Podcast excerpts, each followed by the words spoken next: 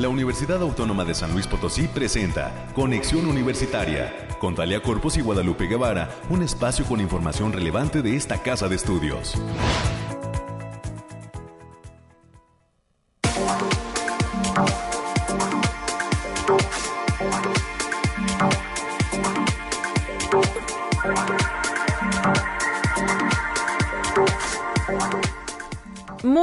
Buenos días, es diciembre, ya diciembre y sus posadas. Hoy es jueves 2. Soy Talia Corpus y le agradezco a usted el favor de la sintonía en las frecuencias de casa, las de Radio Universidad. Muchísimos saludos a las personas que nos están acompañando a través de la radio tradicional sintonizando las frecuencias del 88.5 FM, 1190 AM, con sede en esta ciudad de San Luis Potosí capital y por supuesto a quienes ya desde hace algunos meses, si no es que ya un par de años, ¿verdad? O más de un año, se enlazan desde la señal del 91.9 FM en Matehuala y con cobertura en diferentes municipios del altiplano potosino. Por favor, quédense con nosotros. También no podemos dejar de mencionar a quienes cada mañana encienden eh, pues su internet para estar en contacto a través de nuestra página radio y televisión uaslp.mx. Y le reitero la invitación por si en alguna ocasión no tiene oportunidad de escucharnos, en la plataforma de Spotify se cuenta con nuestro podcast, así lo encuentra Conexión Universitaria UASLP y desde hace ya algunos meses colocamos ahí cada una de las emisiones de este programa de noticias de la Universidad Autónoma de San Luis Potosí. Le adelanto lo que tenemos eh, programado para esta ocasión. Eh, como cada mañana abordaremos temas de relevancia para la vida institucional de la Universidad Autónoma de San Luis Potosí. Y de inicio, a las 9.20, vamos a platicar con em, diseñadores integrantes de la Dirección de Comunicación e Imagen, quienes llevaron a cabo el diseño del stand UASLP para la Feria Internacional del Libro de Guadalajara. Así es que nos van a compartir cómo fue este proceso y obviamente cuál es el resultado. Habrá que hacer un ejercicio de imaginación, ¿verdad? Para poder entender lo que ellos han elaborado. Y si no, pues a revisar las fotografías que ya se han divulgado sobre este stand UASLP en la FIL Guadalajara a través de nuestras redes sociales oficiales como las de la Librería Universitaria Potosina o la propia UASLP en Facebook. A las 9.30 de la mañana, hoy también tendré la oportunidad de dialogar con dos estudiantes de la maestría en Derechos Humanos que se imparte en la Facultad de Derecho. Se trata de Frida Aguilera y de Héctor Flores. Ellos están organizando el Congreso Latinoamericano de Estudiantes en Derechos Humanos, así es que por este motivo recibiremos su participación en los micrófonos de conexión universitaria. Y como casi ya es una costumbre, dado eh, pues este cambio del semáforo que nos permite presentar actividades culturales a las que puede asistir público, el día de hoy, el último bloque, estará enfocado en traerle a usted la presentación de la charla titulada Práctica y Desarrollo Científico en San Luis Potosí a finales del siglo XIX. Estará a cargo del licenciado Manuel Muñoz López esta invitación quien es coordinador del Museo de Sitio del Edificio Central Universitario. Con esto y nuestras secciones de costumbre estaremos llenando de información relevante la siguiente hora hasta las 10 de la mañana. No olvide dejarnos sus sugerencias y comentarios a través de la línea telefónica. Se puede reportar al 444 826 1347 o 48. Hoy me acompaña Ángel en los controles técnicos, a quien le agradezco también esta colaboración para poder estar al aire en Radio Universidad. Son ya las 9 de la mañana con 6 minutos. Iniciamos.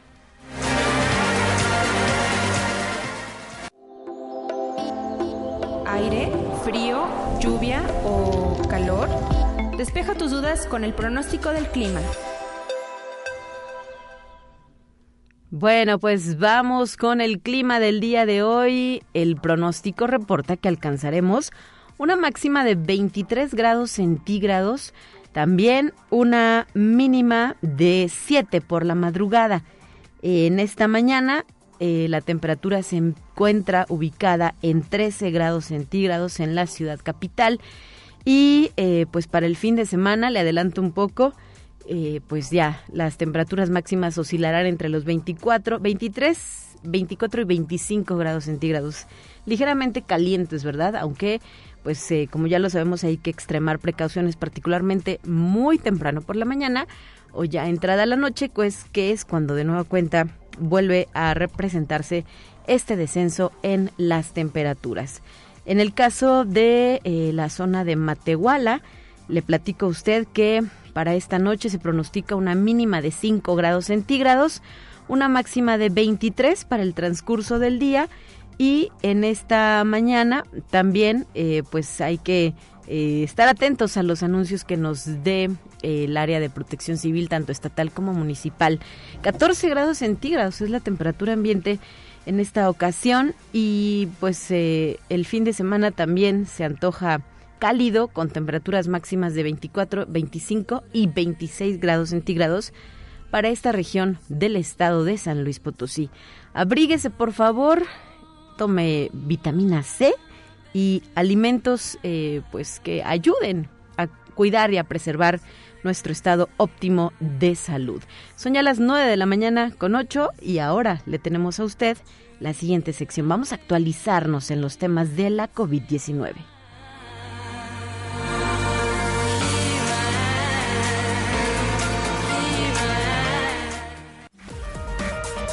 Más relevante del reporte COVID-19. Hola, ¿qué tal? Muy buenos días. Le habla Noemí Vázquez. Espero se encuentre muy bien el día de hoy. Aquí le tenemos la información del coronavirus que surge en el mundo. En España, el Hospital Gregorio Marañón de Madrid ha confirmado la detección del primer caso de la variante Omicron del coronavirus. Se trata de un viajero proveniente de Sudáfrica que se encuentra en buen estado de salud. Según el Servicio de Microbiología del Centro Hospitalario, se ha confirmado la presencia de la variante por secuenciación a través de un procedimiento ultra rápido, que permite obtener el resultado en el mismo día. Conexión Universitaria. La Organización de Naciones Unidas, a través de su secretario general, manifestó que los habitantes africanos no deben ser culpados por el bajo nivel de vacunas disponibles en el continente. Y es que las bajas tasas de vacunación son un caldo de cultivo para las variantes del coronavirus lo cual ha propiciado que ahí surja la nueva variante Omicron. Además, la OMS advierte su gran preocupación por el aislamiento de países del sur de África debido a las nuevas restricciones de movimiento generadas por la pandemia. Conexión Universitaria. En Rusia, el Centro Nacional de Investigación de Epidemiología y Microbiología Gamaleya, que desarrolló la vacuna anti-COVID rusa Sputnik V, ya ha comenzado a desarrollar la nueva versión del fármaco adaptada a la nueva variante del virus Omicron, según datos del Fondo de Inversión Directa de Rusia. El centro Gamaleya cree que tanto Sputnik V como Sputnik Light neutralizarán la última variante Omicron. Conexión Universitaria.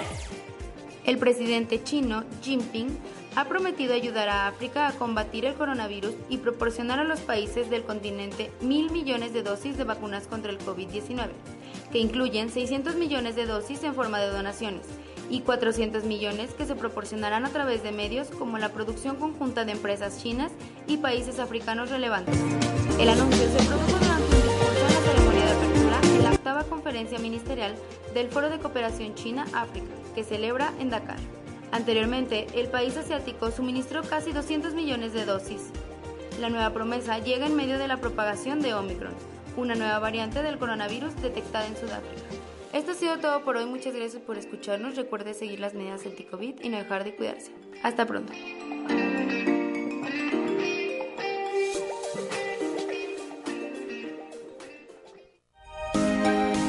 Escuche un resumen de Noticias Universitarias. Y en esta ocasión, por una situación extraordinaria, está con nosotros en cabina mi compañera Guadalupe Guevara para ofrecer este reporte puntual de lo que sucede al interior de nuestra universidad. Lupita, muy buenos días. ¿Qué tal, Talia? Te saludo con muchísimo gusto. Y hay pues mucha actividad dentro de la universidad. El día de ayer el profesor investigador y responsable del Laboratorio de Genómica Viral y Humana de la Facultad de Medicina, el doctor Cristian Alberto García Sepúlveda, compartió la preocupación del Programa Conjunto de las Naciones Unidas sobre VIH-Sida en el sentido de que la pandemia de COVID-19 ha pues opacado la significancia y la importancia de la prevención del VIH y de hepatitis virales. Este investigador manifestó que el impacto sanitario sobre enfermos de VIH-Sida ha sido enorme en, en cuanto a los tratamientos, al seguimiento, los servicios, la asesoría y el apoyo que se ha visto desafortunadamente limitado en más información y que tiene que ver con el Centro de Información en Ciencias Biomédicas del Sistema de eh, Bibliotecas. Se llevó a cabo el conversatorio Los grandes incendios de San Luis Potosí en las instalaciones de la zona universitaria poniente. Esto a propósito de la celebración de los 70 años del heroico cuerpo de bomberos metropolitanos aquí en la capital. Enhorabuena por esa pues cantidad de años que llevan al servicio de la población para los bomberos, los apagafuego y estuvieron participando precisamente estos apagafuego explicando su trayectoria, experiencias, historias, anécdotas relevantes y estos resultados interesantes para el público que se dio eh, pues cita en estas instalaciones de la zona universitaria poniente. Hay que detallar también que en otra actividad del Departamento de Arte y Cultura a través del grupo Unidanza Contemporáneo estará presentando el día de hoy en el patio del edificio central la producción La Vendedora de Fósforos bajo la dirección del maestro Fernando Escalante Guevara. Este es un espectáculo que se podrá apreciar en diversos recintos de la capital potosina. Hay que decir que el día de hoy los boletos para asistir están pues ya agotados, pero además esta vendedora de fósforos estará presente también en el Teatro de la Paz este próximo viernes 3 y sábado 4 de diciembre. Y pues desde hace cinco años se está presentando también en el Centro de Readaptación Social el Cepreso de la Pila. Y enhorabuena porque también este montaje, esta muestra de unidancia contemporánea de la vendedora de fósforos, pues ya lleva una buena cantidad de años de, eh, de eh, estarse presentando aquí en San Luis Potosí. Son 17 años de trabajo de todo ese gran equipo que representa Unidanza contemporánea así que enhorabuena. Así es, Lupita, muchísimas felicidades al Grupo Unidanza Contemporánea. Tuvimos la oportunidad de dialogar con el maestro eh, Fernando eh, Guevara, que justamente nos hacía la invitación, ¿verdad?, para participar de estos eventos, algunos auspiciados por la universidad y otros por el gobierno del estado de San Luis Potosí.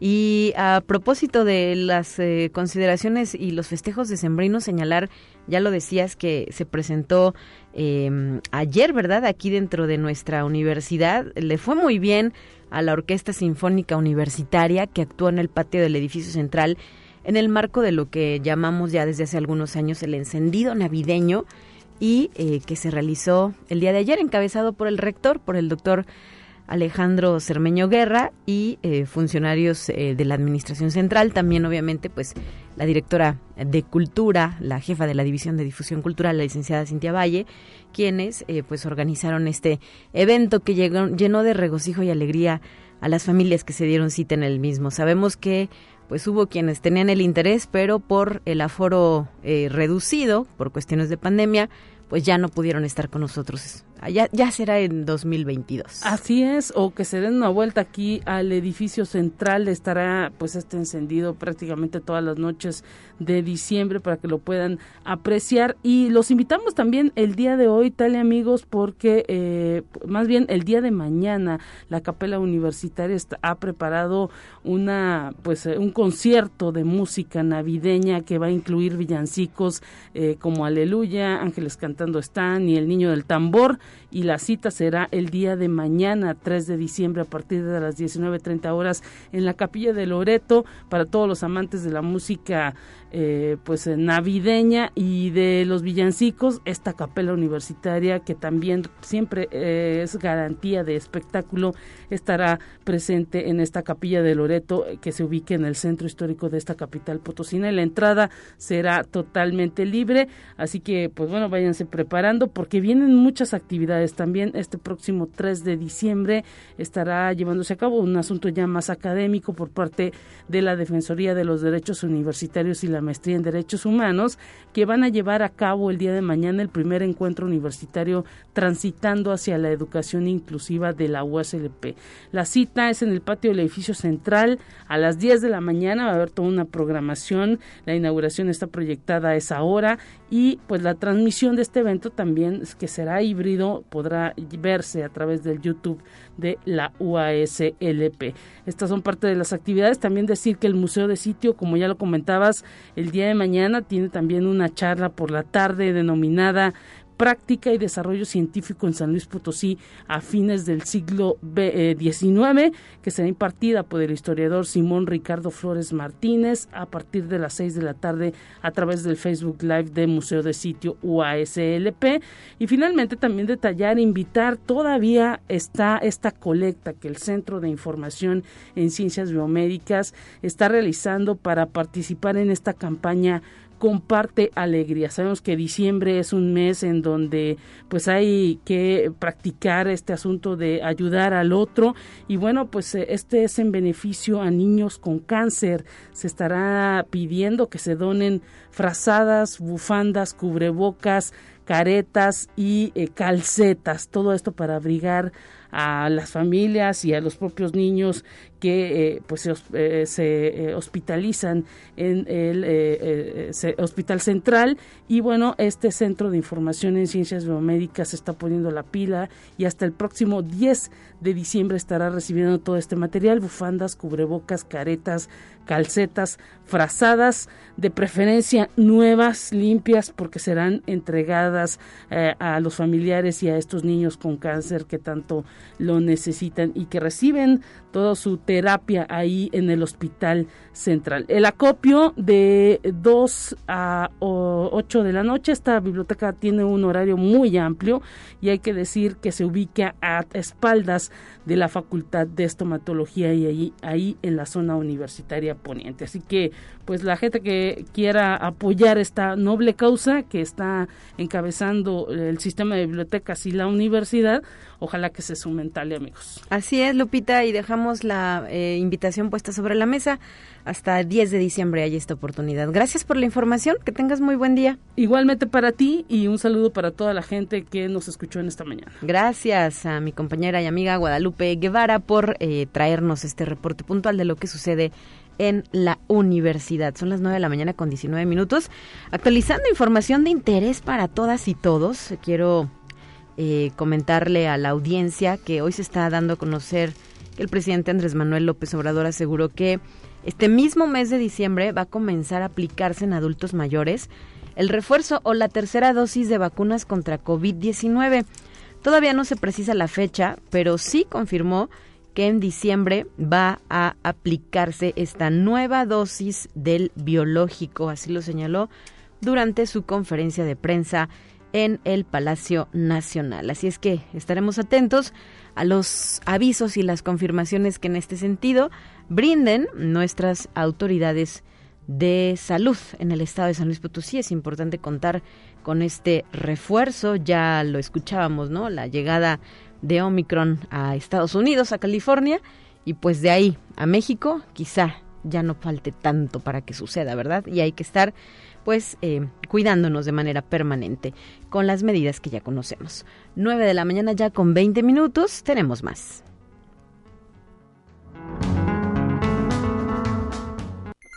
Te presentamos la entrevista del día.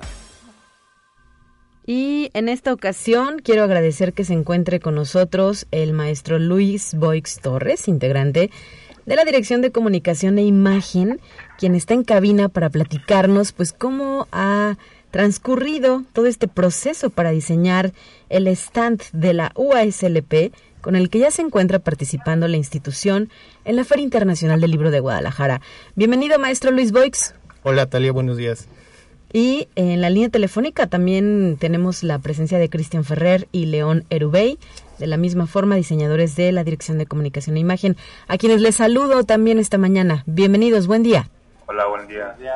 Perfecto, pues ya eh, estamos eh, los cuatro, ¿verdad?, en comunicación para llevar a cabo esta entrevista.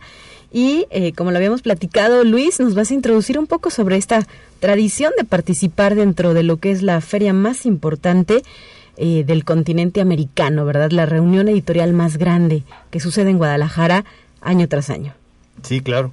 Este, bueno, pues la universidad ya tiene una, una tradición de participar con, con el stand eh, hallado durante la feria sí causa mucho este, curiosidad, sobre todo pues por ver los, los proyectos que, que se presentan aquí de la universidad en cuanto al diseño del stand, por su originalidad. Y pues bueno, te platico que este año tomamos en cuenta algunos factores importantes, ¿no? Por, por esta cuestión de la pandemia, donde buscamos que fuera eh, un, un stand que fuera pues transpirable, es decir, que pues pudiera circular el aire libremente, que no fuera cerrado, pero bueno, pues también que de alguna forma pues eh, pudiera ahí contener este, la, producción editorial de la universidad. Claro, que para eso es para lo que debe servir. Desde luego, sí. Eh, buscamos también que bueno pues eh, pudiera tener un impacto cero, es decir, que fuera pues reciclable, que todos sus, sus, componentes pues pudieran ser reutilizados eh, posteriormente y bueno pues desde luego retomarlos no buscamos también pues la economía que fuera pues este un producto económico eh, y también pues muy sustentable no nos inspiramos un poquito te platico en la en la cuestión de los textiles adelante sí. Entonces pues bueno eh, buscamos este varios materiales hasta que pues decidimos que lo, más este apropiado para este proyecto pues sería el estambre. Entonces este buscamos pues eh, eh, pues, expresarle el colorido eh, de la artesanía mexicana y desde luego pues este evocar un poquito esta cuestión de las conexiones entre la universidad la producción editorial lo que nos mantiene este pues conectados ahora en la, en la pandemia no hacer esta especie de metáfora entre todos los componentes del, del stand para, para su hechura, pues contamos pues con apoyo importantísimo de la comunidad universitaria como lo es la coordinación de diseño industrial eh, a cargo de José Luis González, ahí en la Facultad del Hábitat. Okay. Y algunos alumnos ahí que, que nos hicieron favor de colaborarnos también en este proyecto, Maripau Martínez, Paula Cano, Alexis Montufar, que pues por ahí nos, nos ayudaron con este, este enorme proyecto. Perfecto. Y ahora vamos a platicar también con eh, León Erubey, ¿verdad? Quien está en la línea telefónica sobre el proceso de elaboración de esta propuesta. Adelante, León, ¿qué nos quieres agregar? Buenos días. Buenos días, muchas gracias. Sí, pues nada más este, a completar también un poquito, hablar acerca de eh, lo que menciona Boyd, de la importancia de eh, tanto el reciclar de los materiales como también el uso de los nuevos materiales que también fueran unos que no causaran pues impacto o una mancha ambiental considerable y también que pues que los costos fueran fueran bajos. Y pues a partir de ahí, como es más acostumbrado, eh, se toma el concepto, que en este caso el concepto que, mencionamos por ahí en su nombre era conexiones, y yo creo que es importante y es este también, eh, no sé, está como muy curioso saber cómo, en la que se refiere la gente con conexiones, ¿no? nosotros tomamos pues el concepto de conexiones eh, para hablar también conexión con las raíces, conexión con la cultura, pero también estamos hablando de conexiones con las personas, ya que también tomábamos un poco y retomábamos eh, la importancia de la conexión de la persona hoy en día eh, a causa de pues este pues lo que repercutió por COVID, entonces tener esa conexión nuevamente con las personas y por último y no menos importante la conexión y el vínculo que existe entre los autores y los lectores. Eh, hablando de, la FIL. Entonces, estos tres, eh, estas tres cosas muy importantes las tomábamos y es como, como retomamos este tema de conexiones y es como le damos este sentido a estos hilos, a estos estambres y pues apoyados del color que también nos ayudaban a, eh, hablar de la, de la diversidad de los géneros literarios. Perfecto. Y Cristian Ferrer en la línea telefónica, gracias. Hola, hola. Este, yo quisiera resaltar que pues tras varios años es la primera vez que no se cuenta con un proveedor para la realización de este stand, lo cual pues también representó eh, algo de, reto el poder lograrlo desde el traslado hasta la realización eh, y, contando con, el apoyo de la brigada de la, universidad eh, fue de manera que, concluimos de manera satisfactoria diría yo la realización de este, de este stand igual ya nada más sumando eh, a mis compañeros, creo que lo, importante también a resaltar es la producción editorial que ofrece la universidad. Claro, sí. Y, pues invitar a todos a que próximamente lo visiten en, la Feria Nacional del Libro, ahora en marzo. Igual para que consulten el, contenido editorial que tiene la universidad y pues el diseño del stand, puedan ser partícipes de, del diseño que, realizamos. Así es, en esta feria que se lleva a cabo dentro de la institución, tradicionalmente en el patio del edificio central de la USLP, y que por motivos eh, pues de esta pandemia fue postergada para el próximo mes de marzo 2022. Así es que eh, podremos apreciar aquí en San Luis Potosí este diseño del cual ustedes nos platican los detalles. Pero por lo pronto, y si tienen oportunidad de estar en la Feria Internacional del Libro de Guadalajara, ahí exactamente en qué área se ubica, maestro Luis Boix. Gracias, Cristian. Nada. Se encuentra en el área de universidades, este, en, en, la, en la calle K, esquina con escritores. Sí.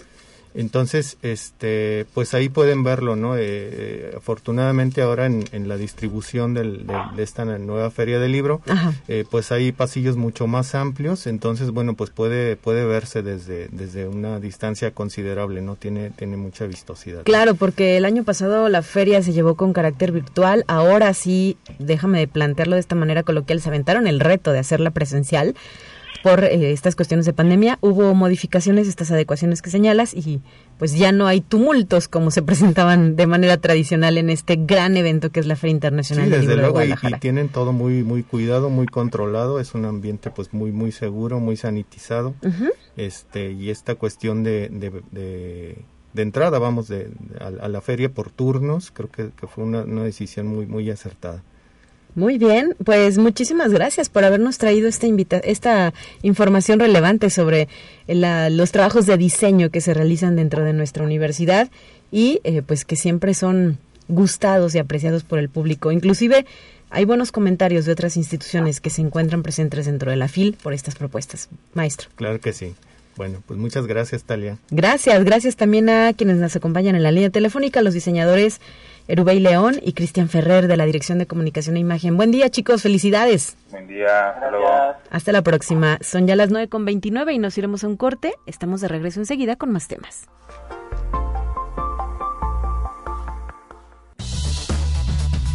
Vamos a una breve pausa. Acompáñanos.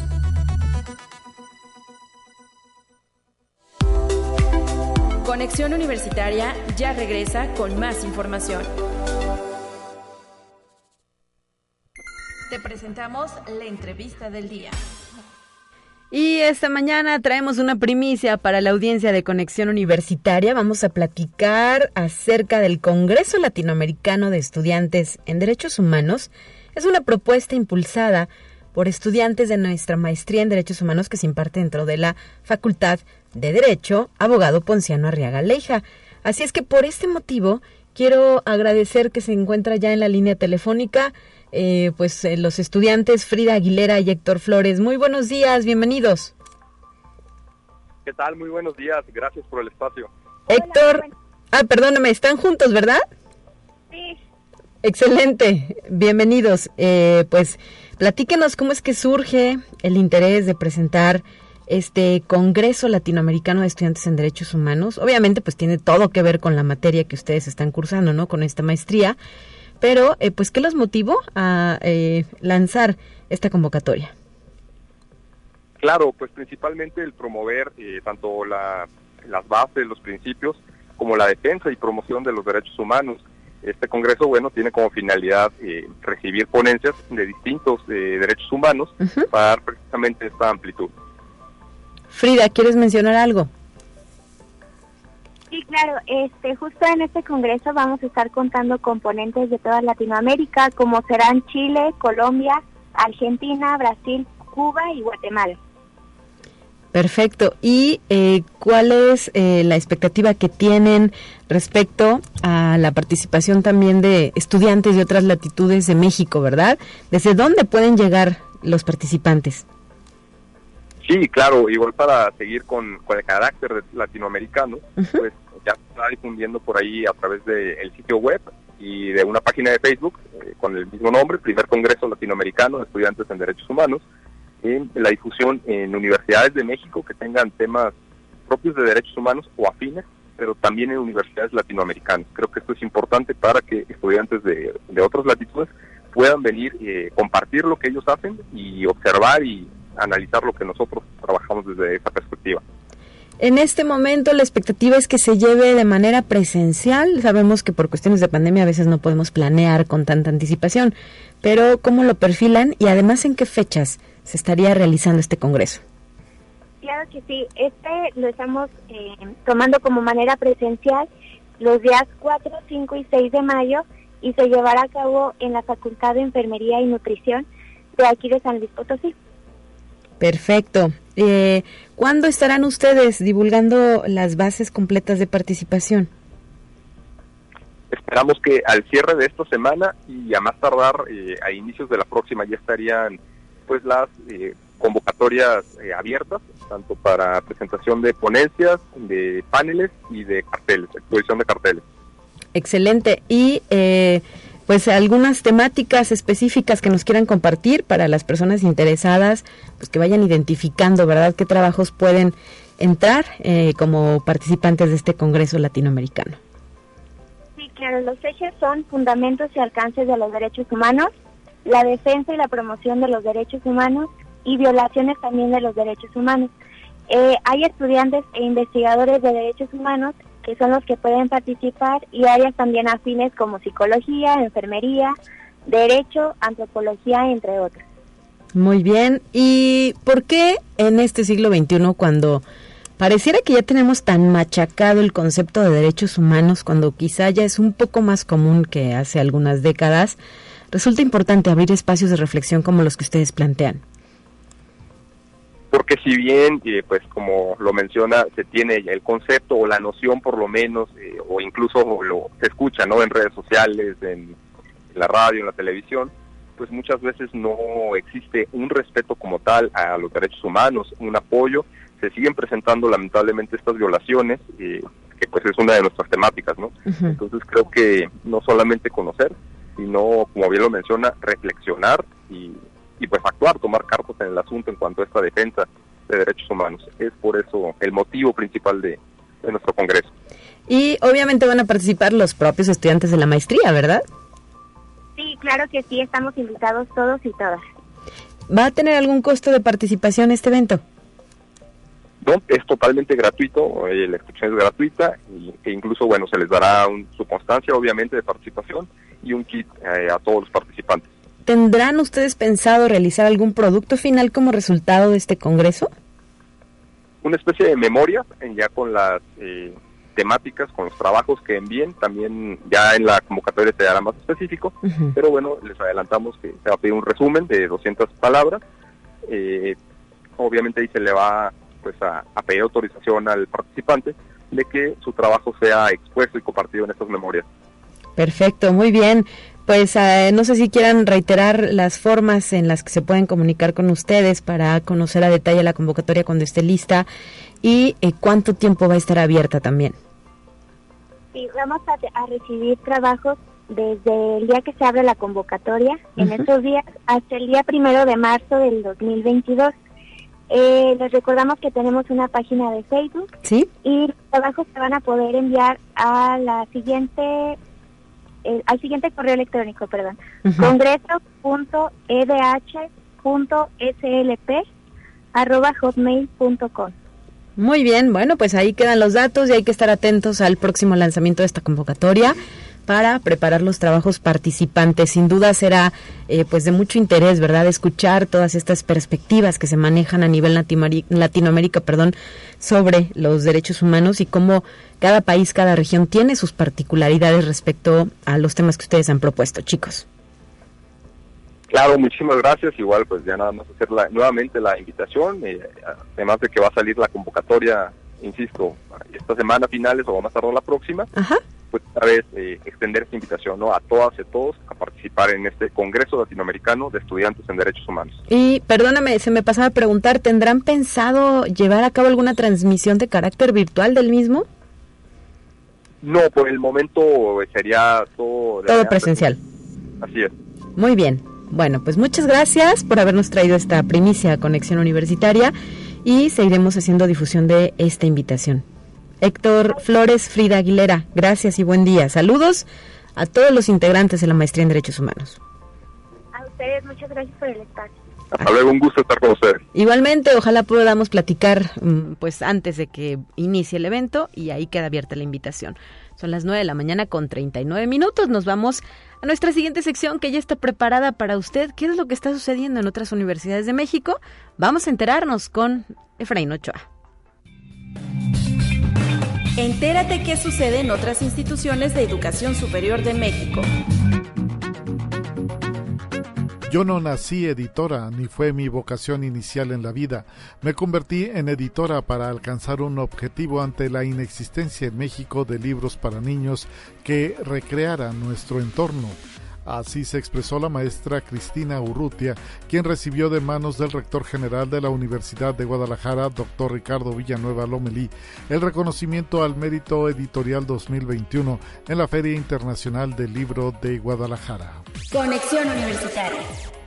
La UNAM montó la exposición sobre la pandemia de la COVID-19, Saber para Cuidar, la UNAM frente a la pandemia a través de los formatos virtual y presencial, cuyo objetivo es mostrar el trabajo efectuado por la institución durante más de 20 meses de la emergencia sanitaria. El director del Instituto de Investigaciones sobre la Universidad y la Educación de esa casa de estudios, Hugo Casanova Cardiel, aseguró que también se busca crear un espacio de memoria colectiva de identificación y escucha. Conexión Universitaria. Para actualizar la formación profesional del personal de enfermería, la Facultad de Enfermería Dr. Santiago Valdés Galindo de la Universidad Autónoma de Coahuila comenzó las actividades del tercer Congreso Iberoamericano de Enfermería en modalidad virtual, retos y lecciones en el cuidado, educación, gestión e investigación en el contexto actual y que se lleva a cabo hasta este 2 de diciembre. Conexión Universitaria. Una de las razones por la que los investigadores deben de involucrarse en las métricas es para conocer su desempeño, haciéndose las siguientes preguntas. ¿Cómo lo estoy haciendo? ¿Cómo he cambiado? Cómo he impactado y cómo me fue el año pasado. Además, para saber sobre su mejora continua, detalló el consultor para la gestión de investigación para el norte de Latinoamérica de Elsevier, Carlos Manuel Esteves Bretón, como parte de las actividades del Encuentro de Ciencia y Tecnología 2021 que impulsa la Dirección de Investigación y Posgrado de la Universidad Autónoma de Coahuila.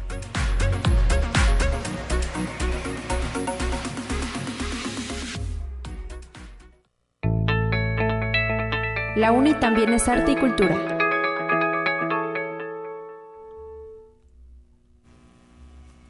Vamos a la línea telefónica donde se encuentra el licenciado Manuel Muñoz López, coordinador del Museo de Sitio del edificio central de la UASLP y con quien, como en cada ocasión que tenemos oportunidad, es un gusto platicar en estos micrófonos. ¿Cómo estás, Manuel? Buenos días. Hola, buenos días, María. El gusto es mío por estar aquí con ustedes. Y tienen actividades, ¿verdad? Mañana será un día importante para el Museo de Sitio que están cocinando. Platícanos. Así es, como bien lo menciona, eh, mañana tenemos una actividad ya presencial, por fin. Eh, se titula, es una charla, se titula Práctica y Desarrollo Científico en San Luis Potosí a finales del siglo XIX. Es algo que venimos eh, preparando ya hace tiempo y estará a cargo del historiador Simón Carlos Flores Martínez él eh, realizó una investigación acerca de cómo se movía la práctica científica en San Luis Potosí a finales del 1800. Entonces queda muy ad eh, con, dentro de las temporalidades que manejamos en Museo de Sitio, como parte del antecedente de la UASLP, lo que fue el Instituto Científico y Literario. Es decir, que el historiador Simón nos menciona un poco acerca de cómo se desarrollaba eh, los, científicos a este finales de siglo, grandes avances que se dieron.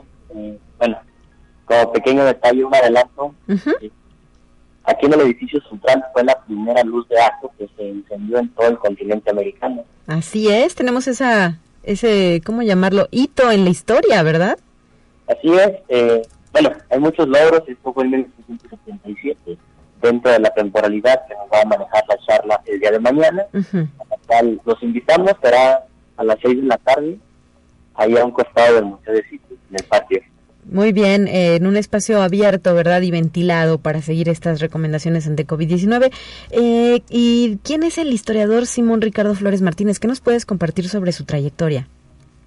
Sí, bueno, eh, el historiador Simón Ricardo es egresado también de la Facultad de Ciencias Sociales y Humanidades de la UASLP y dentro de su estudio de tesis desarrolló este tema más enfocado hacia la práctica de, de los científicos en San Luis Potosí y eh, la ha venido desarrollando a lo largo de estos años. Además, eh, bueno, como dato extra es un amante de la literatura, del teatro. Y eh, bueno, tenemos a un ganador del premio 20 de noviembre en la categoría de dramaturgia en el 2018. Él gana este premio 20 de noviembre con su obra Las aventuras de Phil McCoy. Y ahí él mezcla este, su saber histórico con la literatura, con el saber orar. es muy bueno charlando, así es que yo creo que va a ser muy amena la plática de mañana. Y eh, bueno, él nos empieza a contar acerca de este desarrollo científico, porque su pregunta central es cómo se hacía la ciencia, cómo ha venido avanzando hace más de 100 años a la fecha, que ha cambiado el San Súper interesante. Debo eh, señalar que sí hemos tenido ya oportunidad de dialogar con él ahora que menciona su trayectoria. Pues recuerdo que antes de que nos llegara la pandemia estuvo aquí en la cabina de conexión universitaria Simón eh, y eh, pues sí, conocimos esta faceta como literato, pero qué mejor que ahora conocer la otra, ¿verdad? La, faceta profesional con esta charla práctica y desarrollo científico en San Luis Potosí a finales del siglo XIX, que se antoja muy interesante. Pareciera que no, es decir, se nos olvida, no lo tenemos tan presente. Inclusive son datos que en ocasiones no están en los libros de texto eh, de la primaria o de otro nivel, sino en literatura específica del Estado potosino. Y eh, pues sí hubo eh, avances importantes que pues los pensadores de esa época los científicos de entonces con todo y las limitaciones tecnológicas que se tenían pues llevaron a cabo y pusieron en alto el nombre de San Luis y por supuesto de la UASLP en ese tiempo el Instituto Científico y Literario o inclusive más atrás eh, con otra nomenclatura así es como bien lo menciona bueno lo que manejamos en el museo del sitio es toda la temporalidad que tuvo el edificio central eh, desde jesuitas, Lucano Josefini, físico científico y ahora como universidad. Y dentro de unas etapas que tuvo el edificio central fue el avance científico a finales del siglo XIX, en donde, bueno, ya empezaban carreras como la de eh, medicina. De hecho, se cumple el 16 de diciembre 140 años, el primer egresado de la Escuela de Medicina de ese entonces. Increíble, ya no falta nada para esta conmemoración.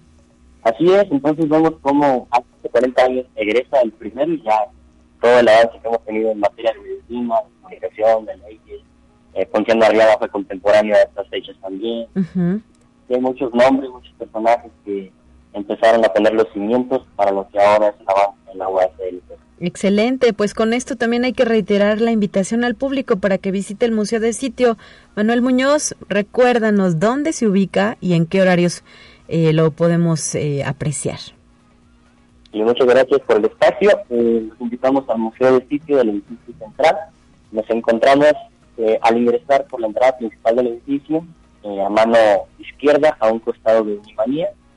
Estamos abiertos de lunes a viernes, de 10 de la mañana a 3 de la tarde.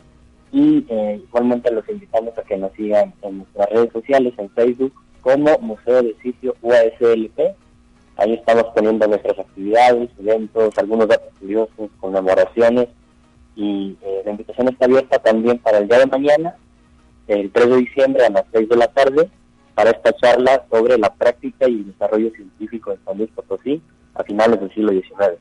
Muy bien, muchísimas gracias, que sea un éxito la actividad y también pues que continúe en verdad este tipo de eh, charlas que acercan la ciencia, la historia, el pasado buen pasado que teníamos, que tuvimos, ¿verdad? Dentro de la institución. Ya, eh, pues veremos. Me imagino que con esta sería ya de las últimas actividades presenciales del museo, ¿verdad? Sí, eh, de hecho, así es la última que tenemos en este año. Ya tenemos algunas programadas para el siguiente año. De adelanto, nada más. Empezamos con el aniversario número 77 eh, de la Facultad de Ingeniería. Y tenemos preparado para el 7 de enero, ahí por si nos gustan seguir en Facebook, vamos a detallar ahí el horario y la fecha bien. Pero sí, ya tenemos eh, agenda para el siguiente año y esta es la última actividad que hacemos en Museo de Sitio en el 2021. Muy bien, seguiremos en contacto entonces. Saludos. Hasta luego, muchas gracias. Gracias al licenciado Manuel Muñoz López, coordinador del Museo de Sitio del Edificio Central. Son ya las 9 de la mañana con 49 minutos y tenemos algunos anuncios antes de despedirnos de estos micrófonos.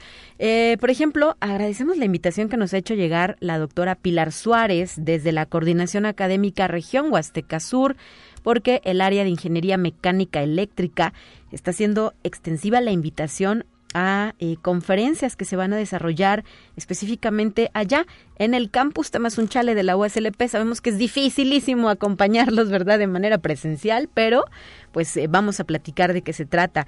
Estarán llevándose a cabo el día 3 de diciembre, es decir, mañana a partir de las 9 de la mañana para alumnos y profesores de la Ingeniería Mecánica Eléctrica.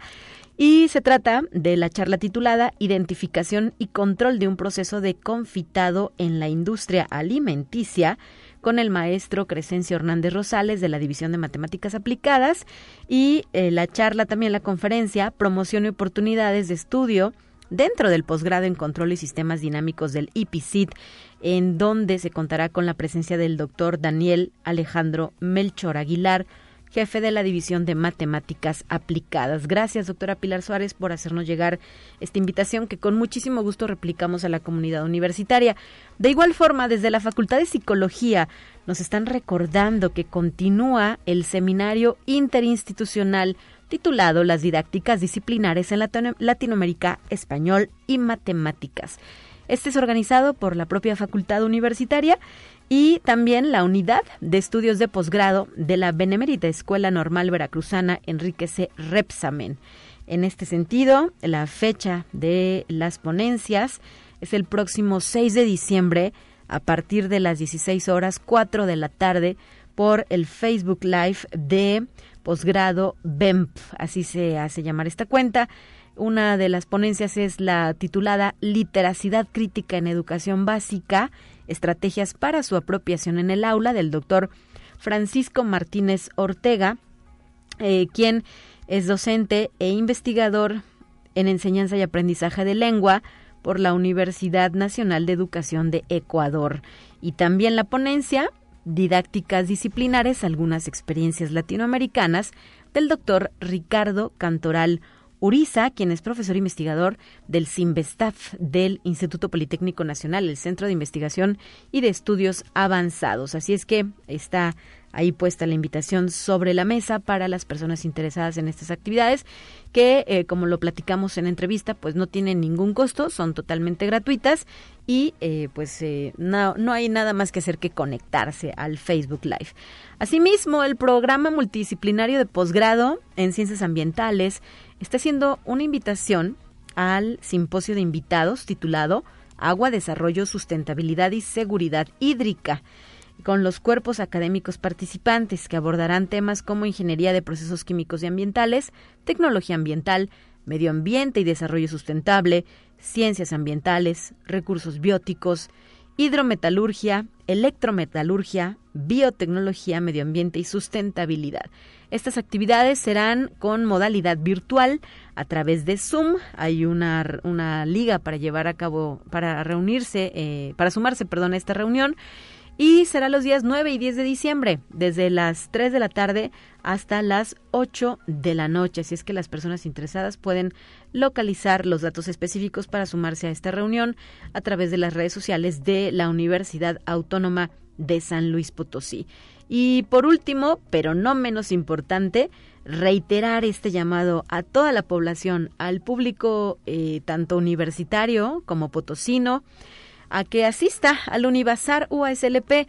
Continúa su modalidad presencial hasta este sábado 4 de diciembre. El sábado es el último día en el que se estarán presentando más de 80 expositores que tienen una cantidad amplísima de artículos, productos que nos pueden servir para el regalo, para el intercambio, para festejar el cumpleaños o nada más por el puro gusto de comprar algo, ¿no? De tener algo que eh, pues nos gustaría incorporar a nuestro día a día. en este sentido, le reitero que la invitación eh, pues es con entrada libre en el Centro Cultural Universitario Bicentenario desde las 11.30 hasta las 8 de la noche. Agende su visita, venga con su familia y eh, pues disfrute de este Univazar USLP que además ha lanzado una eh, pues promoción para las personas que estén ahí y que vayan al Univazar les está invitando a tomarse la foto en una esfera que ha sido eh, pues diseñada justamente por este motivo para llevar a cabo fotografías e imágenes. Y esto eh, pues se debe publicar en las redes sociales eh, justamente utilizando el hashtag Univazar USL, Univazar 2021 se etiqueta la página de Facebook de Univazar y ya se estará participando en una rifa de ocho regalos sorpresa hasta el 4 de diciembre se podrán subir las fotos y los ganadores se darán a conocer en la página de Facebook el último día del Univazar. Así es que todos a participar con esta eh, pues actividad que impulsa Univazar USLP 2021. Búsquelos en Facebook, ahí se encuentra pues eh, la gran eh, la mayoría, si no es que todos los proveedores que están participando con sus mercancías y productos para que se dé una idea de qué es lo que está a la venta. Y cuando sueño a las 9 de la mañana con 54 minutos, es momento de despedirme. Le agradezco a usted el favor de la sintonía. Le reitero que mañana estará de regreso mi compañera Guadalupe Guevara en la conducción de este espacio de noticias. Soy Talia Corpus y a nombre de todo el equipo de Conexión Universitaria le deseo un excelente jueves. Cuídese mucho del tráfico, eh, pues del frío y de lo que sea necesario, ¿verdad? Hay que estar bien y de buenas. Ya se asoma el viernes. Gracias. Hasta la próxima.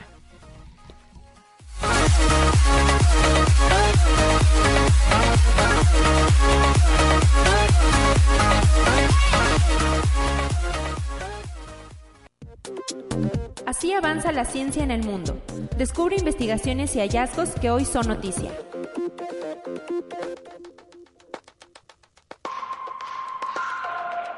Los microplásticos han alcanzado ya la atmósfera de la Antártida.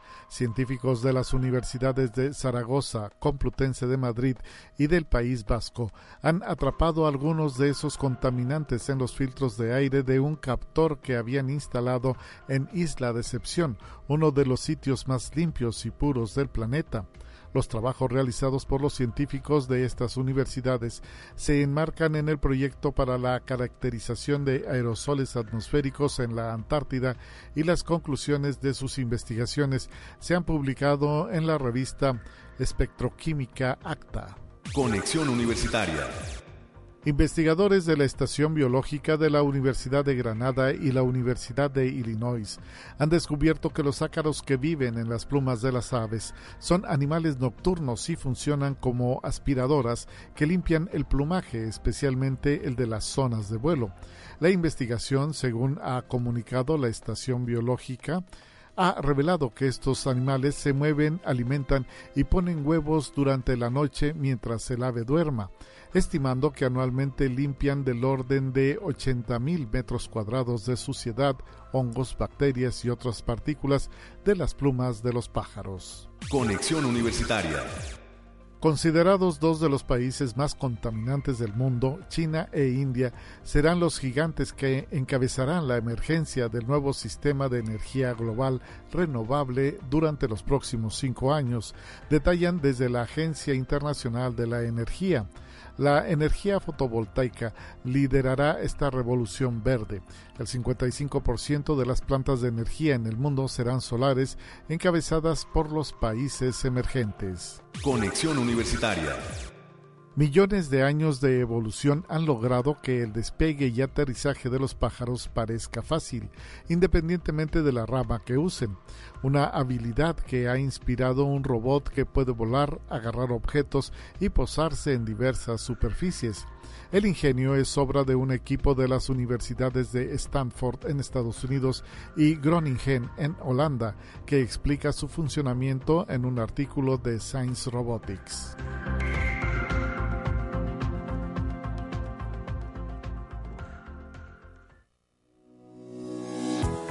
La Universidad Autónoma de San Luis Potosí presentó Conexión Universitaria con Talia Corpus y Guadalupe Guevara. Sintoniza de lunes a viernes de 9 a 10 horas en Radio Universidad 88.5 FM y 1190 AM en San Luis Potosí. En el 91.9 FM con cobertura en el Altiplano Potosino. O en el resto del mundo por el portal www.uaslp.mx y la app UASLP de descarga gratuita.